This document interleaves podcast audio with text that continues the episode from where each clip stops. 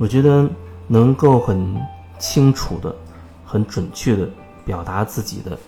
真实的想法、真实的感受，这其实就是在做自我清理、自我梳理。它更容易让一个人变得越来越凝聚和锚定，因为你可以很清晰、准确的表达出你真正真正想要说的说的话、真正的意思。或者说你在你在那个片刻，你在那个当下，你是清楚你要什么的，你清楚你要什么，所以你才能够表达清楚。另一种情况就是，有时候我们在一些场合里，比如你明明对一个人已经很不爽、很讨厌了，但是你碍于面子啊，啊，碍于好像周围有还有别人呢，碍于。好像会不会得罪对方啊？等等，有很多很多想法，然后你不会明确告诉他，他的话，他的行为，你已经感觉不舒服了啊，甚至你会觉得很生气了，你不会这样讲，你可能随便找一个理由，你就离开了，离开那个场合了。你会觉得，既然我不喜欢这场合，我躲还不行吗？你是躲过去了。可是我想表达的是，你有很有可能在那个过程当中积累了一些情绪，因为你明明是有情绪想对他发的，但是你有很多思想阻断了你的情绪释放，所以它变成一种压抑。有人会说呢，我不可能在所有场合不顾场合不顾人情世故，就随便的去去表达自己的情绪吧。我觉得这可能是一个过程吧，这会是一个过程。你怎么做、怎么选择，它都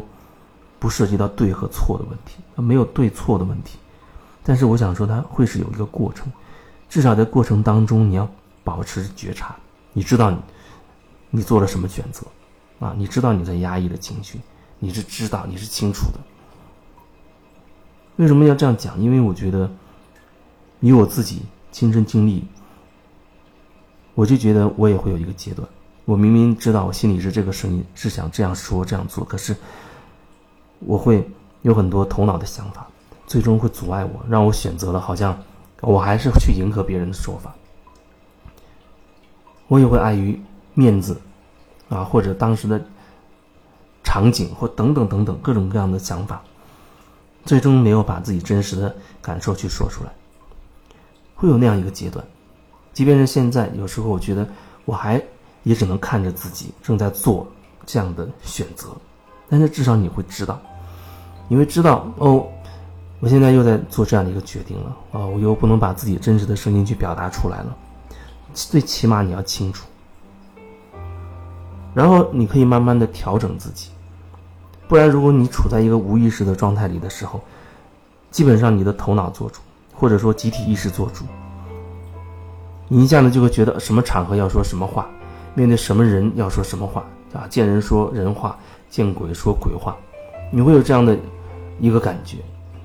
那以以至于你无意识的状态，好像你会觉得自己没得选。大家都这样吗？大家都这样，社会也是这样的，那不是人际关系吗？啊，人际交往不就是这样吗？你要做成一件事，谈成生意，好像你就要这样，它好像变成一种潜在的一种规则。可是。如果你无意识的状态，就会被那个东西所控制，你觉得自己没办法。如果你可以有觉察，你至少会知道那是有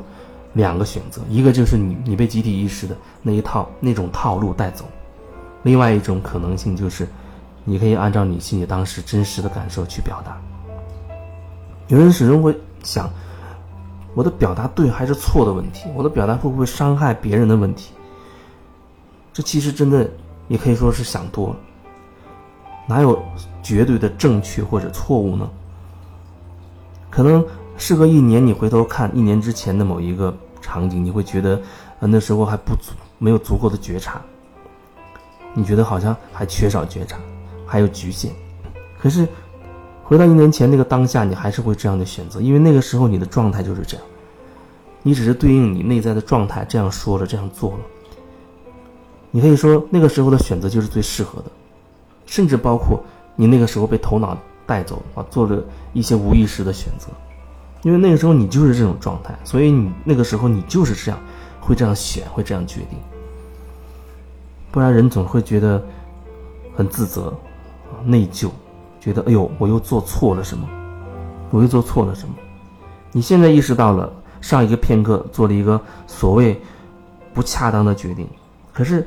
在你做那个决定的时候，你没有这种意识啊。你在你做那个决定的那一瞬间，你是没有想到这些，没有觉察到，没有意识到的。所以可以说，你在那一瞬间做决定的时候，你在那种状态里，你就只会做这样的决定。它也不是对或者错的问题。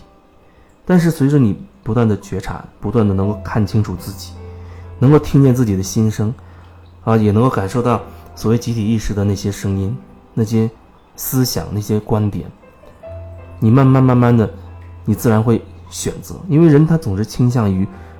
表达自己的。真的，当你知道自己有心声的时候，那心声总是渴望被表达出来。所以，最终人他慢慢慢慢的一点一点的，他还是会倾向于一点一点把自己真实的感受、真实的想法说出来的。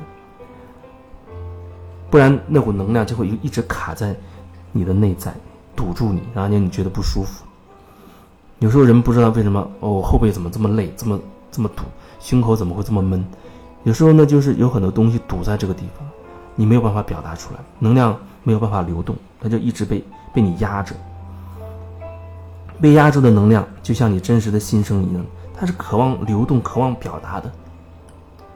所以，当你不断的可以表达自己心声的时候，你内在的能量就开始流动了。当你开始流动，你就开始拓展。啊，流动，流动，不断的流动，你的意识就会开始拓展，所以你会觉得自己变得所谓越来越宽广啊，越来越大。那大是多维度的，那大和宽广都是多维度的。你知道你自己变内在变得很拓展了，你知道你可以越来容纳越来越多的可能性。